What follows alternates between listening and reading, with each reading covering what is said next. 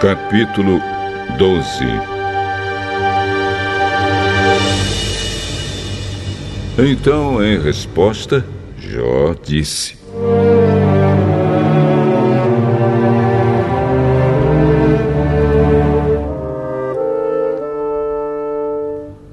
Sem dúvida, vocês são a voz do povo, e quando morrerem, não haverá mais sabedoria. Mas eu também entendo as coisas, e não sou menos do que vocês. Quem não sabe isso que vocês disseram? Sou motivo de riso para os meus amigos. Eu, que sou honesto, que sou inocente, eu que orava a Deus e ele me respondia.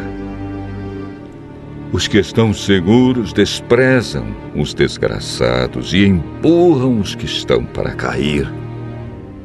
Os bandidos têm paz em suas casas.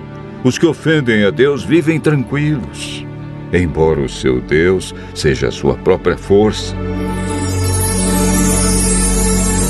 Zofar, faça perguntas às aves e aos animais, e eles o ensinarão Peça aos bichos da terra e aos peixes do mar, e eles lhe darão lições.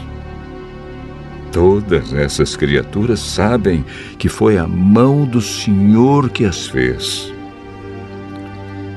A vida de todas as criaturas está nas mãos de Deus.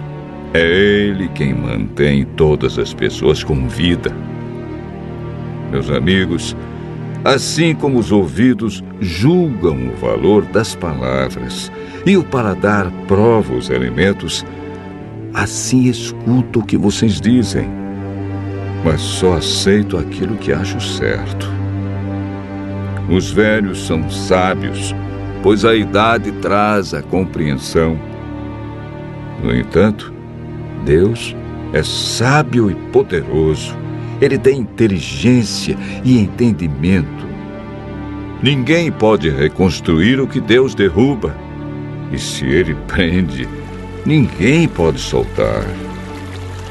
Quando Deus segura a chuva, vem a seca.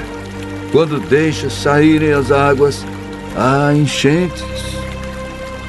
Deus é forte e vitorioso. Ele tem poder tanto sobre o enganado como sobre o enganador. Ele tira das autoridades a sabedoria e faz com que os líderes percam o juízo. Deus tira os reis dos seus tronos e os põe na prisão. Deus afasta os sacerdotes do seu ofício. Ele derruba os que estão no poder Deus faz calarem conselheiros de confiança e acaba com a sabedoria dos idosos. Ele mostra desprezo pelas autoridades e acaba com a força dos poderosos. Deus revela os segredos escondidos nas trevas e faz a luz brilhar na escuridão mais completa. Deus dá às nações grandeza e poder, mas depois as derrota e destrói. Ele faz com que os líderes das nações percam o juízo e os leva por desertos sem caminhos. Eles andam na escuridão, às cegas, tropeçando como bêbados.